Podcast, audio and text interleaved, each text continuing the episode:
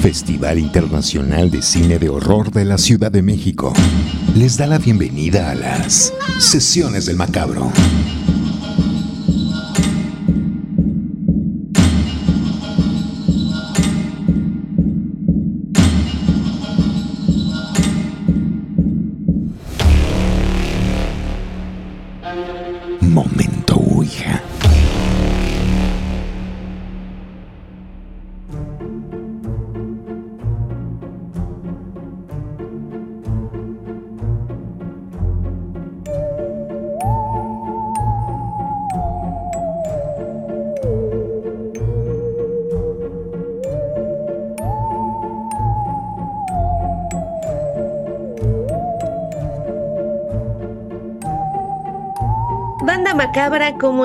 ¿Nos extrañaron? Estamos de regreso con estas sesiones del Macabro. Ya cada vez más, más, más cerca, ya 11 días de que se inaugure esta vigésimo segunda edición del Festival Macabro y estamos muy contentas de compartir con ustedes algunos adelantos de lo que se nos viene en los próximos días. Les saluda con muchísimo gusto Cassandra Vicario y estoy en compañía como siempre de mi queridísima amiga y compañera Edna Campos. Edna, ¿cómo estás? ¿Cómo está el previo de Macabro? Pues eh, maravilloso Monstercast, como siempre, eh, un torbellino, ¿no? Previo a lo que es un festival de cine que cada vez eh, es más grande, cada vez es más visitado. Eh, una de las cosas que ya les podemos adelantar, porque además ya dimos a conocer la programación, es que tendremos muchos, muchos invitados este año. Eh, la verdad estoy muy, muy contenta de poder tener caras nuevas, pero también caras que ya habíamos eh, visto en algunos otros años eh, por acá por Macabro, ¿no? Y pues sin más preámbulo, eh, justamente quiero presentar a una de estas personas, de estos invitados que van a estar con nosotros y que ya han estado por acá en Macabro, si no me equivoco, en 2017, 2018, por ahí, por, ese, por esos años, eh, estuvo por acá eh, mi queridísimo Fabián Forte, que además nos está acompañando, eh, junto con el señor Macabro. Señor Macabro, saluda por favor a la banda Macabra que nos está escuchando. Banda Macabra. Y saluda por favor a Fabián, Maestro. que eh, este año va a venir a visitarte y que este año va a estar aquí eh, presentando eh, dos películas, además de dar un taller intensivísimo de, eh, pues, del guion a la película, se llama el taller, en el cual, bueno, pues vamos a poder eh, aprender rápidamente de cómo bajar una idea para un cortometraje. Él nos va a guiar eh, todo ese proceso hasta llegar a un guion técnico.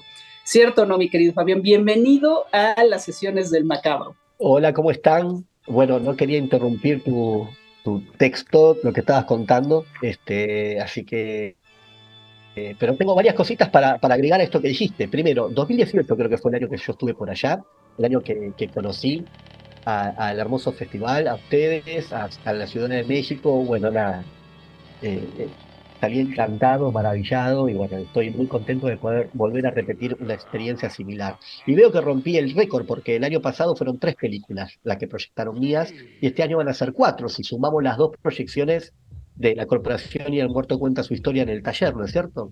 Ciertamente. O sea, me voy a aburrir de verme a mí mismo tanto.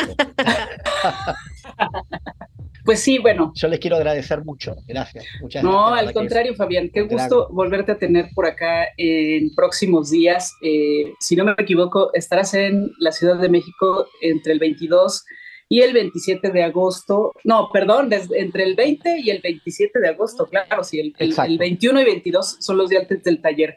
Les recordamos que todavía se pueden inscribir al taller. Este, hasta el 10 de agosto está abierta la eh, inscripción y bueno, todavía, todavía está por ahí la, la, eh, la invitación. Eh, no se lo pierdan, de verdad, Fabián es una de las personas más experimentadas que hay en términos de guion, realización, porque además eh, él ha sido AD de varios directores también. Es, es una, me parece que es una persona bien generosa, porque luego cuando son directores ya no quieren regresar a ser AD, ¿no?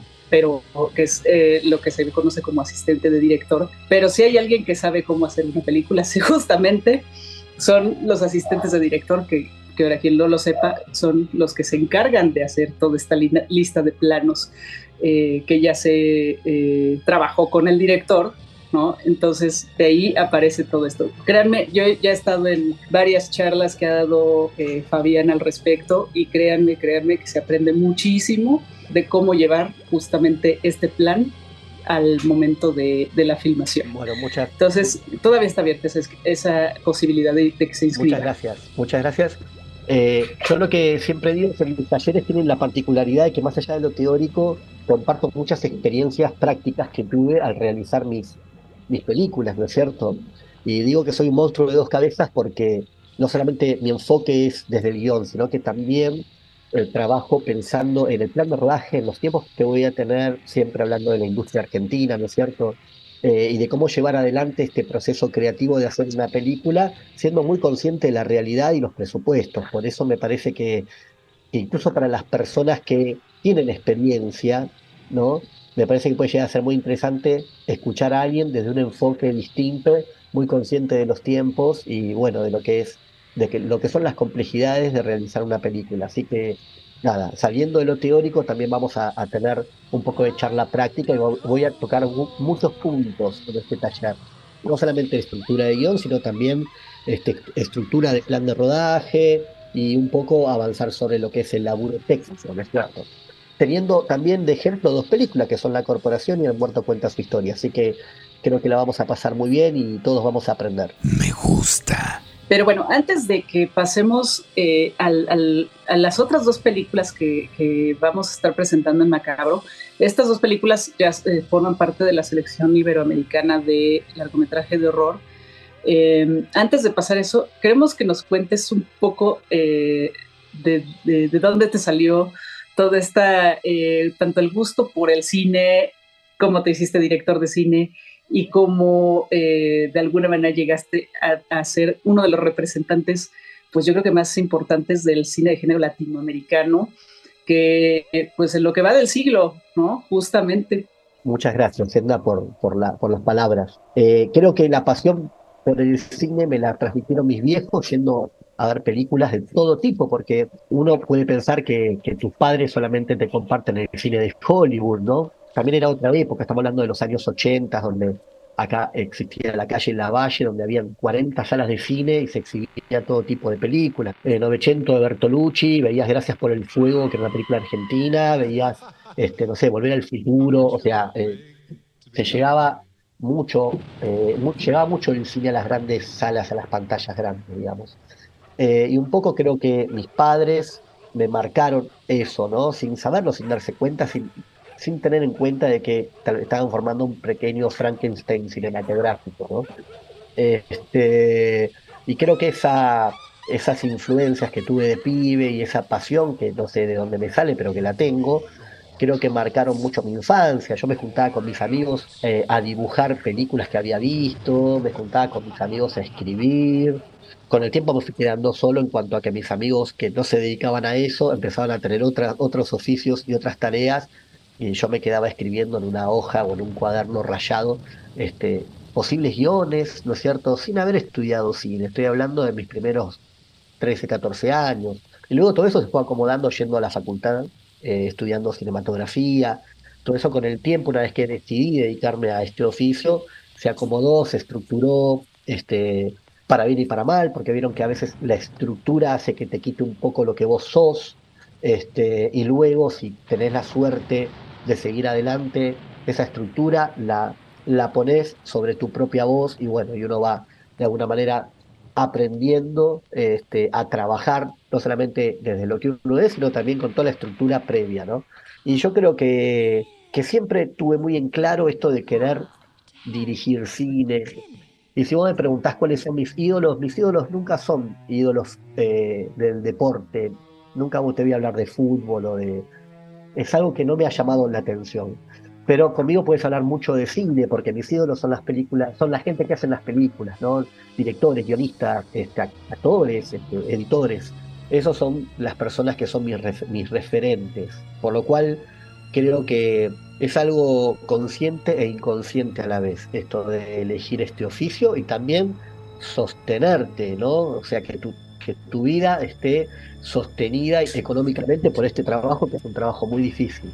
Y porque el mercado va cambiando, que era lo que hablábamos previo a la charla, el mercado va cambiando y las nuevas formas de ver cine van cambiando. Imagínense que en los 80 estaba el VHS y yo laburaba en un videoclub cuando tenía 15, 16 años, o sea que siempre mi vida estuvo atravesada por el cine. Este, y de repente todos esos formatos fueron desapareciendo. El VHS, el Super VHS, lo que quieras, el DVD, ¿no? Y hoy día estamos hablando de plataformas, estamos hablando de, cine digitalizado, estamos hablando de la nube y las películas que se comparten por video. Ustedes piensen que mis primeros cortometrajes yo los mandaba en Betacam por correo, pesaban, no sé, cerca de dos kilos más o menos cada casa. Entonces, eh, es como que mis menos de 50 años, que para una persona tal vez sea la, mitad de la vida, pero para la historia del hombre 50 años no es nada, eh, murieron muchos formatos en el medio, ¿no es cierto? Entonces me hace sentir un poco un dinosaurio pensar y hablar de estas cosas. ¿no? Y uno va sobreviviendo y se va adaptando, se va adaptando a lo que el mercado quiere, a lo que los formatos quieren. Por eso, digo, es y es un trabajo que nunca termina, uno nunca termina de aprender. Por eso siempre digo, yo comparto mi experiencia, pero también estoy abierto lo máximo que puedo a aprender cosas que, eh, bueno, cada, cada película y cada, y cada experiencia me, da, digamos, ¿no? Fabián, ¿y cuál fue esa primera película de terror o cómo es que surge esa idea en ti de hacer cine de terror? O sea, ¿en qué momento? ¿Te fascinas por alguna película o te llevas un sustazo y al mismo tiempo también te enamoras de esa emoción y decides dedicarte a ella? ¿Cuál fue esa, esa, esa película que marcó tu vida? Yo recuerdo muchas películas y, muchas experiencias de ver películas no solamente en salas de cine, sino también verlas en, video, en videoclub donde laburaba, ¿no? Para mí ver una película en VHS era todo un tema, porque yo en esa época, eh, mis viejos eran comerciantes, no teníamos, eh, nunca pasé hambre ni nada, por supuesto, tuve una, una linda infancia, pero de repente no teníamos una videocasetera. Yo tampoco tenía una habitación propia. Mi sueño era tener una habitación con póster de películas colgadas y una videocasetera para estar viendo películas todo el día si me preguntabas cuál era mi objetivo cuando era adolescente, era ese mi objetivo. Este, un freak. Este, eh, y medio que me acerqué al videoclub para pedir pósters de películas y tener la posibilidad el día de mañana de pegar esos pósters en las paredes, no sea en mi decía en el comedor de mi departamento, no me importaba nada, ¿no? Y veía las películas en el cine, veía las películas en el videoclub, vio películas que creo que me fueron marcando sin darme cuenta, ¿no? Que hasta el día de hoy hablo de ellas, incluso mis películas, algunas tienen ciertas referencias de maquillaje de esas películas, referencias a veces visuales, de luz, ¿no? De, incluso a veces de, cierta estructura de guion, ¿no es cierto? Como por ejemplo, no sé, este Fright Night, que acá fue llamada La Hora del Espanto, de Tom Holland, de Los Boys, de Schumacher, me parece que también es una película que me marcó mucho. No solamente películas de terror, también Back to the Future, este, Adrenalina es una película para salir un poco de lo que es Hollywood. Adrenalina es una película francesa de cortometrajes que para mí tuvo mucha influencia porque me inspiró a hacer mi primer cortometraje. Era una película que te das cuenta que era una película muy pequeña, hecha de manera independiente. Eh, el género cortometraje a mí me seduzco muy pibe. Este, y al día de hoy, cuando tengo la posibilidad de ver cortometrajes, trato de ver, los, asocio con el cuento, digamos, en la, literatura. Este, no sé por qué siempre eh, el factor violencia y sangre, cuando era pibe, me llamaba mucho la atención y me escapaba a la casa de mis amigos que tenían miedo casetera a ver películas tipo Martes 13, este, La Masacre de Texas, eh, si no había violencia y no había sangre, era como que a mí no me, no me llamaba la atención. Además, volvé, nombré a Volver al Futuro. Y Volver al Futuro fue una película que yo no quería ver porque era apta para todo público y porque sabía que no era una película violenta.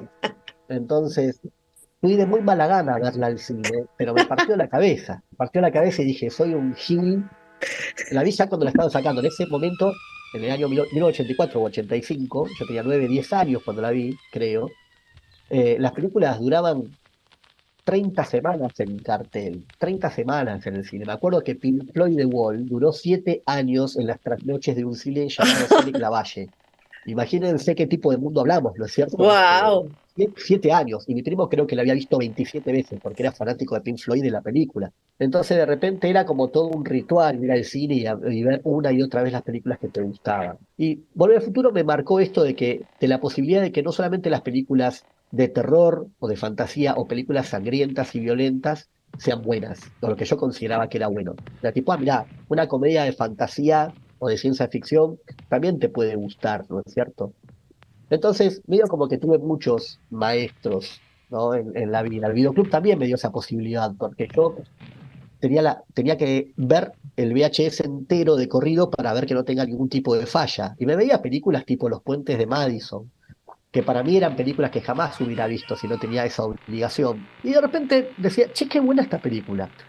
Entonces empecé a tener un recorrido más vasto de cine, ¿no? En donde me di cuenta que me gustaban las historias, más allá de que si las películas eran violentas o no. Pero siempre digo que el cine que me llevó a amar el cine es el cine de terror, el cine de ciencia ficción. Películas como Leyenda, Ridley Scott, por ejemplo. Es muy vasto todo lo que te puedo mencionar de cine que creo que me marcó de pequeño. No, pues creo que eh, compartimos definitivamente referencias generacionales, ¿no?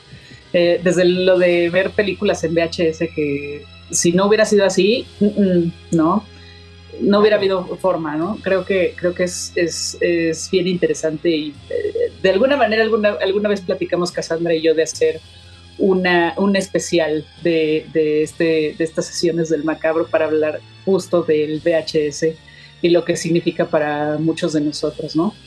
Em, oye, Fabián, pero también, eh, bueno, ya, ya adentrándonos un poco más a lo que va a pasar en Macabro, em, sin hacer spoilers para que la gente vaya a ver las películas, eh, como decía yo hace unos minutos, em, Fabián va, va, a presentar dos películas en la selección, eh, largometraje iberoamericano de horror. la primera, Legiones.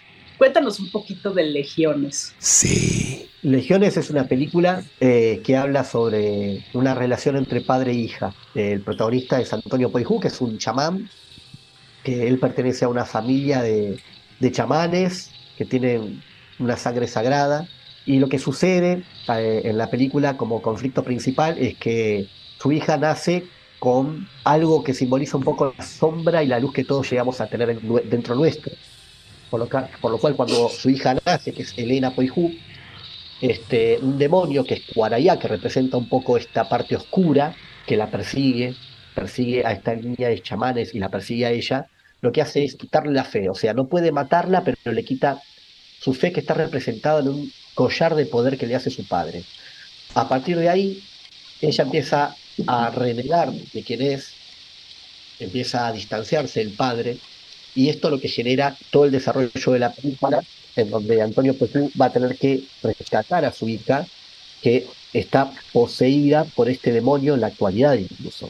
Por lo cual es una película de fantasía, es una película que también tiene sus aristas de terror, y también, también puedo decir que está atravesado un poco por el humor, porque hay personajes de color, que yo llamo de color, que, eh, que también te permite disfrutar de la película de un costado más del humor negro, de la ironía, con lo cual es una película que creo que aborda distintos temas. No diría que es una comedia de terror porque estaríamos hablando de otro tipo de película. Pero sí es una película de terror que tiene este, aristas de humor, ¿no?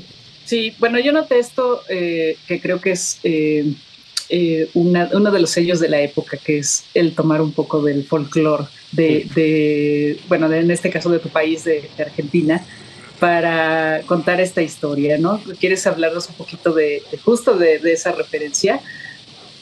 ¿De cuál? ¿Cuál referencia? del demonio, ¿no? Del, de este demonio, ¿de dónde salió? De, si hay una leyenda o... Guaraya, es un personaje que representa diversos tipos de leyendas. No es un personaje que exista, es un personaje inventado por mí a la hora de escribir el guion. Ah, ok, ok. Lo mismo, este, parte del idioma que va a aparecer en una película que vamos a charlar luego, que breve que es Juego de Lujas. Hay muchas cosas que tienen que ver con, con conceptos e ideas tomadas de libros, tomadas de, información, pero que al ficcionalizarlas yo trato de poner mi, mi, propio mundo, digamos, ¿no? Por lo cual, ahí representan muchos monstruos que tienen que ver con historias eh, eh, nuestras, folclóricas, el folclore nuestro, pero que si vos te pones a buscar en los libros no existe. Tal vez te puedes encontrar con una palabra que significa oscuridad, o noche, pero no el, el personaje en sí. Es un personaje creado para la película, pero que tiene mucho que ver con otros personajes dentro de esta mitología, ¿no es cierto?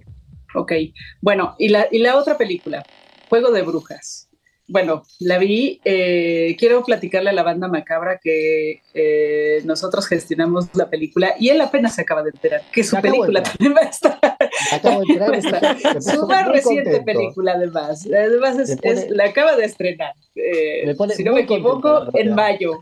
En mayo se estrenó la película, de hecho ya tuvo, tuvo corrida ahí en Argentina, ¿no? Ya, ya este, sí, sí, en, en, cines ahí en Argentina. Y bueno, ahora viene Macabro. Juego de mayo, perdón, ni, siquiera en mayo, se estrenó el, mes pasado. En, julio. Julio, claro, julio, ahora, julio. Ahora, junio, junio, el 22 de julio se estrenó. No, pues bueno, ya saben, ¿no? Casi prácticamente salida del horno llega Juego de Brujas. Salida del horno en cuanto al estreno, porque fue una película que hicimos en el año 2021. En Legiones se hizo entre el 2019 y el 2020 el rodaje de Legiones estuvo detenido por la pandemia que nos agarró justo en el medio. Cuando íbamos a grabar en Misiones, toda, la, de los, toda la, secuencia de los flashbacks tuvimos que detenernos por la pandemia. Mm. de Brujas también la grabamos ahí con barbijos de por medio porque fue a fines del 2021.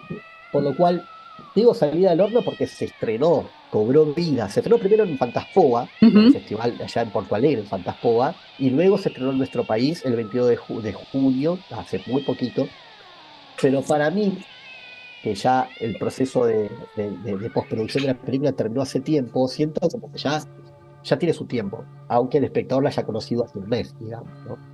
Juego de Brujas es una película tal vez más adolescente, es una película más de fantasía, que yo la asocio un poco a laberinto, pero es una película en la que yo quise jugar un poco con una cuestión adolescente y atravesar de alguna manera una línea para ir un poco más allá, ¿no?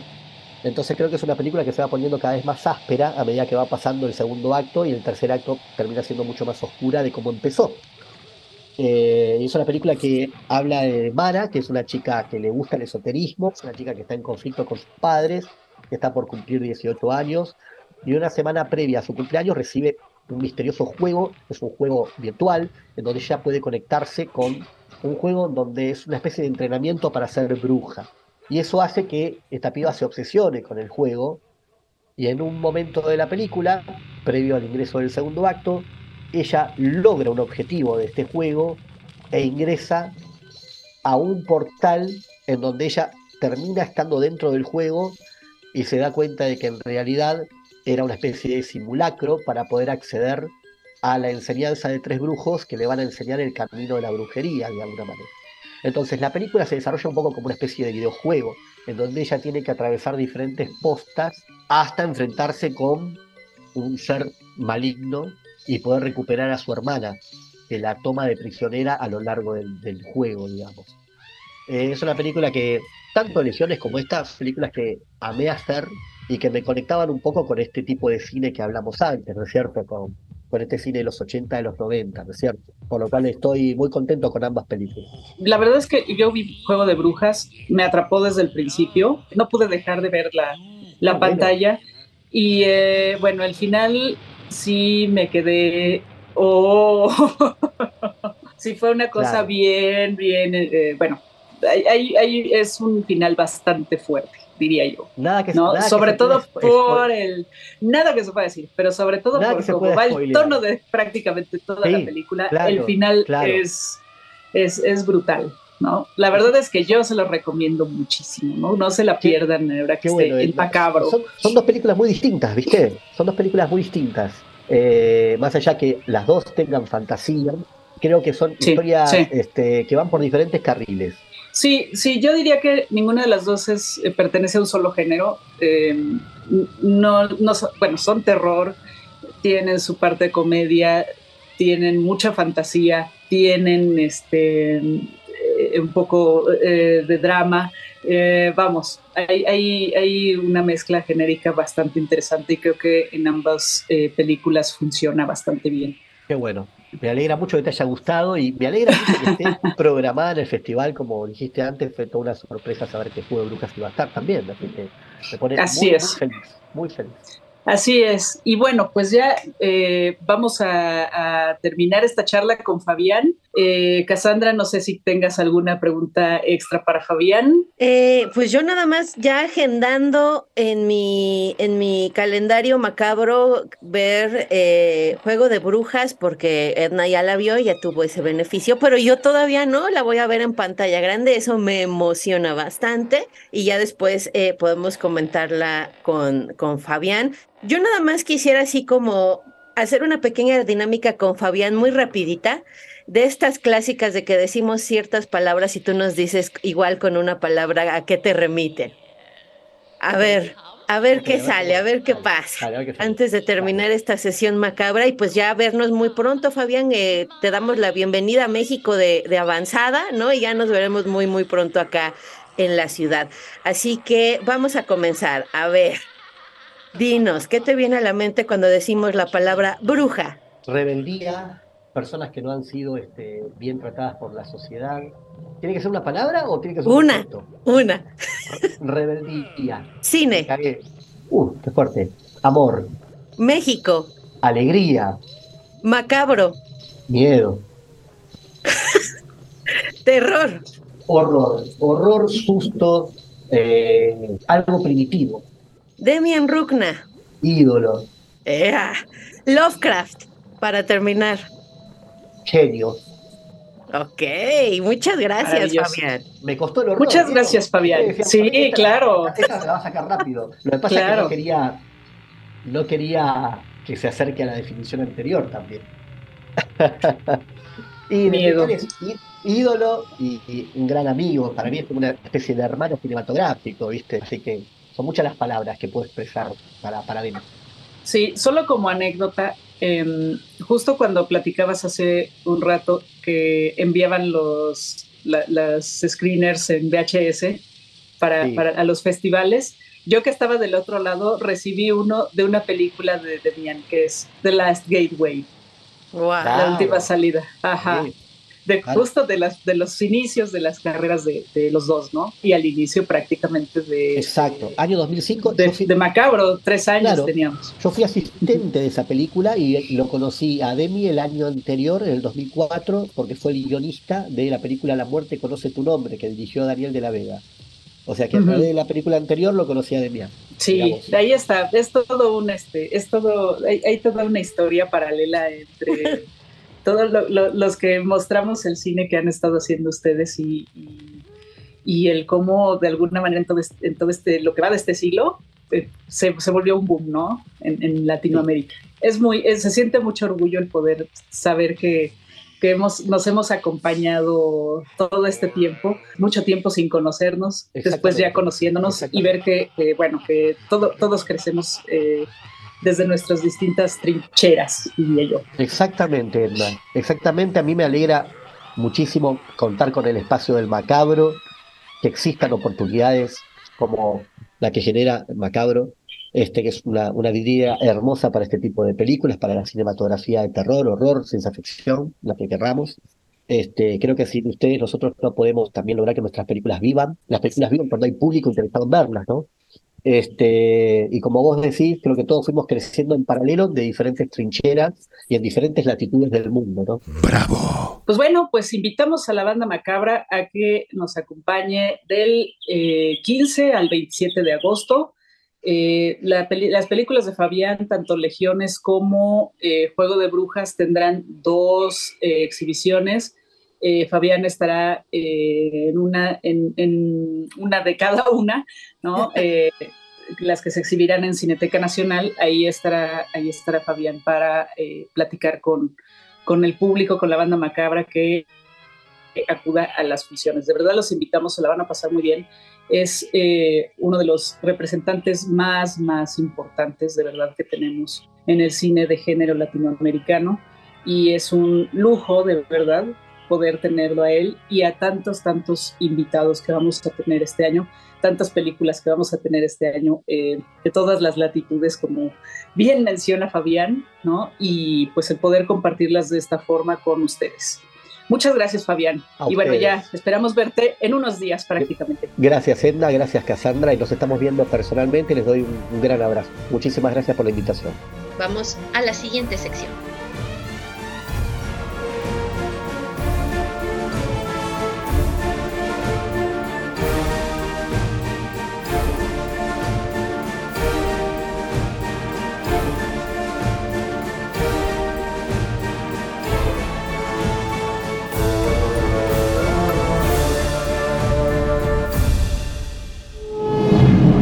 Continuamos en Sesiones del Macabro.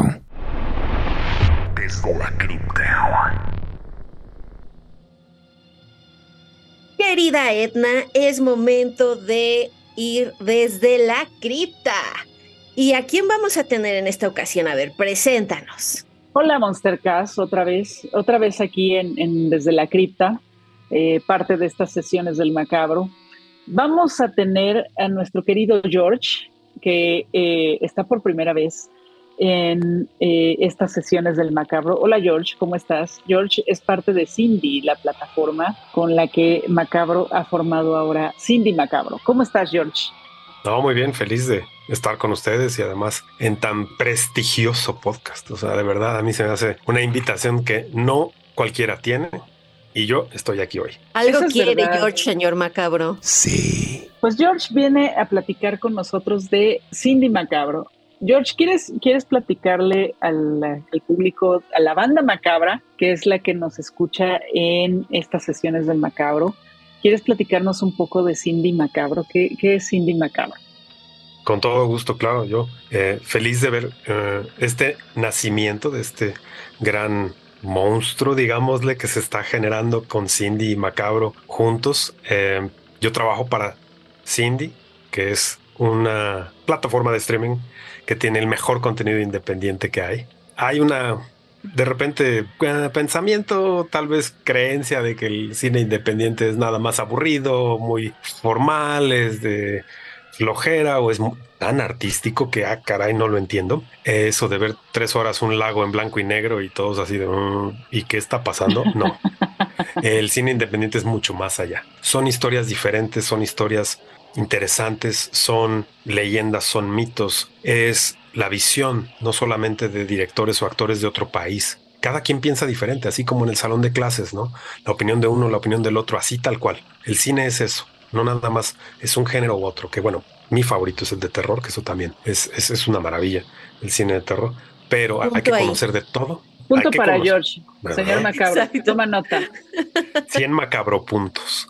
Este, hay que conocer de todo y qué mejor lugar que descubrir estas joyitas que existen que Cindy. La verdad es que es la mejor plataforma de cine independiente que hay. Es contenidos de muchos artistas que conocemos, pero películas que no hemos visto. Nunca vas a encontrar en Cindy 200 mil títulos. No los hay. La curaduría que tenemos ahí es muy diferente. No es nada más eh, súbelo porque pues es contenido y contenido y contenido. No, nuestra, misión es que encuentres cosas de calidad, encuentres contenido y entretenimiento, no nada más de un solo género o tipo, sino de todos, que conozcas otros tipos de cine y series también tenemos, cine además de horror también latinoamericano, películas de horror argentino, películas ecuatorianas, por ejemplo, de ese cine que jamás te esperarías, ¿no? que, que te dé miedo, este, algo ecuatoriano, como ¿cómo? Hemos platicado cómo el, el cine de horror es importante y este matrimonio entre Cindy y Macabro que estamos haciendo juntos, yo había oído mucho del, festival. Claro que, que, siempre ha sido como de mis, si no mi género favorito de verdad, al, al que siempre he estado influenciado a, como a irme hacia, más al, terror, porque además de, muy pequeñito yo siempre pedía a mis papás que me pusieran la de Drácula, la de Frank Langella, la versión de Frank Langella, no la de Bela Lugosi, pero la de Frank Langella, ¿no? Que estuvo mucho tiempo en Broadway. bueno, entonces yo le decía a mis papás, ponme la de la niña de harina y me decían, pero ¿cuál, cuál niña de harina? Entonces hay una escena donde sale Mina, la, que es zombie y está pintada toda de blanco, entonces yo decía que era la niña de harina. Ah. Esa anécdota fue platicada, creo que hasta también el día de mi boda, porque bueno, todos mis tíos se la saben y era, ay, el niño que quería Drácula todo el tiempo. yo sí, sí, sí, ya sé. Y es más, la película hace poco la vi en una plataforma y dije, uy, sí, todavía da miedo. cuéntanos un poquito cómo nos podemos suscribir o cómo entramos a Cindy, cómo se navega Cindy. Es facilísimo. Además, este, que lo encuentras en cualquier teléfono o App Store, Cindy, así como el nombre de una dama, pero es cine independiente. O sea, C-I-N-D-I-E, para que no haya duda. Este, así, Cindy, te va a aparecer luego, luego la C de casa, como se estila decir en México, y el, el loguito en rojo. Entonces lo, lo oprimes, lo bajas en dos segundos y te dice, mira, suscríbete. Así es súper, súper rápido. Además, entras a la plataforma inmediatamente ves los pósters de todas nuestras películas, ves, está corriendo normalmente un trailer cuando entras. Entonces, desde que entras te puedes encontrar títulos de Kate Blanchett, títulos de... Hay una película que se llama Life con Robert Pattinson, el que le hizo de Batman, y Dane DeHaan, que es este actor. Eh, hacen, hacen la, la vida de James Dean, una sesión que tuvo de fotografías con la revista Life. Bueno, no les puedo contar mucho, pero tienen que verlo. Oye, pero, pero ahora, bueno, platiquemos un poco de lo que va a haber en Cindy Macabro. Eh, con esta alianza que, que, se hizo entre la plataforma y eh, Macabro, pues ahora vamos a tener oportunidad de ver cine latinoamericano, porque hay que decirlo probablemente vaya a ser la primera plataforma especializada en cine latinoamericano de terror. No es la única que tiene cine latinoamericano, eso debo decirlo, pero sí va, a estar especializada en eh, justamente películas que sobre todo se han producido en los últimos, eh, no, eh, voy a decir una mentira, no, pégame señor Macabro, pégame, porque ya, ya, este, ya voy a decir una cosa que no es cierto. No, eh, eh, por supuesto vamos a tener películas que este, tienen producción reciente, ¿no? Que son eh, películas eh, con, con que bueno, que algunas, si no es que la mayoría se han visto en, Macabro, ¿no? justamente, y algunos grandes clásicos del género, ¿no? Pero por eso iba a decir que no, ya, ya estaba yo diciendo mentiras porque son películas que pueden tener, en este momento tienen 90 años, ¿no? este, como por ejemplo La Llorona, este, arrancándonos ya con, con lo que es el, el este, el contenido que, que, se podrá disfrutar en Cindy Macabro. Eh, la Llorona de, de, Ramón Peón, esta película que es considerada la primera película de terror en México, la primera película incluso, bueno, sonora de terror en México. Cuéntanos de otra, George, también un clásicazo por ahí. Tenemos la de El fantasma del convento, imperdible, o sea, hay que verla, hay que conocerla porque además es de estas películas que no pasa el tiempo en ellas. Tenemos la fortuna de, tener esos títulos disponibles que además pues son estas leyendas como lo, platicabas de La Llorona, ¿no? Que nos hacen valorar nuevamente todo este cine tan importante y tan impresionante, ¿no? que nos hacen entender también nuestra historia porque estas leyendas y mitos urbanos también son importantes para nosotros y, que siguen obviamente causando ruido al, día de hoy. También tenemos la de la Mansión de la Locura, que es una película rarísima, pero hay que verla. Es una historia con Claudio Brook, este señor que tiene una voz impresionante y un actor súper, súper versátil, eh, y nos lleva literal de la mano, así como el, la persona que llega al filmar en el desierto de los leones, ¿cierto? Si, mal no me acuerdo, este nos lleva de la mano casi casi que cuarto por cuarto en este pues manicomio en esta casa literal de la locura, este que empezamos a ver todas estas como ideas o representaciones de sueños. Si mal no me acuerdo, también está basada en una historia de Edgar Allan Poe y el director es Juan López Moctezuma, que es una leyenda en, el cine mexicano y no nada más por, por, todas las películas de horror que hizo, sino por el, como que el, sello que le ponía a sus películas. Es si es como del mismo, de la misma época que eh, la montaña sagrada. Si mal no me acuerdo, es de esa, época, ¿no? Perdón, la montaña sagrada fue después, pero sí, este, sí, eh, bueno, hay una influencia muy fuerte del cine de Alejandro Jodorowsky, en, sobre todo en esta de, La mansión de la locura, ¿no? Estarás de acuerdo también conmigo. George y Cass, yo creo que están de acuerdo conmigo, ¿no? Que el cine experimental es, es, raro, pero verlo bien hecho, no cualquiera. Y creo que este, este caso de, la mansión de la locura es, es impresionante porque además tiene muchas actuaciones muy buenas, otras que también pues nos sacan de no porque dices, ¿cómo, no? O sea, Mr. Chicken. El Mr. Chicken. Mr. Chicken. No, le podemos decir al, público conocedor que nos escucha este, lo que es eh, o quién es Mr. Chicken. Tendrán que ver la película para entendernos y, y de verdad reírse al, mismo tiempo porque está, está muy bien hecho. La verdad es que yo no sé cómo hicieron tantas cosas en, en, ese espacio, ¿no? Como que es, es, de esas películas que a mí me gusta mucho que te llevan a lugares que no conoces o igual te dan esta curva, ¿no? De, ah, caray, yo pensé que iba por acá la historia y de repente ya no. Entonces, es, ese es el tipo de, cine que a mí más me gusta, el que no te esperas, el que no es tan fácil platicar, sino también que, que contagies a los demás de que la quieran ver. Yo sé que hay una buena alianza entre Cindy y Macabro y hay ahí toda una un carrusel de películas de terror que va a estar esperando a toda la banda macabra para este festival. Si les parece bien, me gustaría que un poquito en otro podcast platicáramos de otros manjares que nos esperan en Cindy, además de La Llorona, El Fantasma del Convento y La Mansión de la Locura, que creo que a la banda macabra le van a interesar bastante. ¿Les parece, les parece bien, eh, George, Edna, señor Macabro? Sí, perfecto. Me encanta, Cass. Entonces, pues antes de, salir de la cripta y de cerrar estas sesiones del macabro, pues nada más recomendarle a la banda macabra descargar la app de Cindy y eh, hacer su suscripción y empezar a, disfrutar de todo este contenido que ya George nos ha compartido y que próximamente les comentaremos más. Así que gracias George, gracias Edna, gracias señor Macabro y nos escuchamos muy, muy, muy pronto. Gracias Monster Cast. Nada más recordarle a la gente que eh, la vigésimo segunda edición de Macabro, nos vemos del 15 al 27 de agosto. Ya saben, sedes de la Ciudad de México. Más información macabro.mx y por supuesto, Cindy Macabro. Cindy Macabro. Cindy Macabro. Que tengan macabras pesadillas y dele play. Sesiones del Macabro. Producción.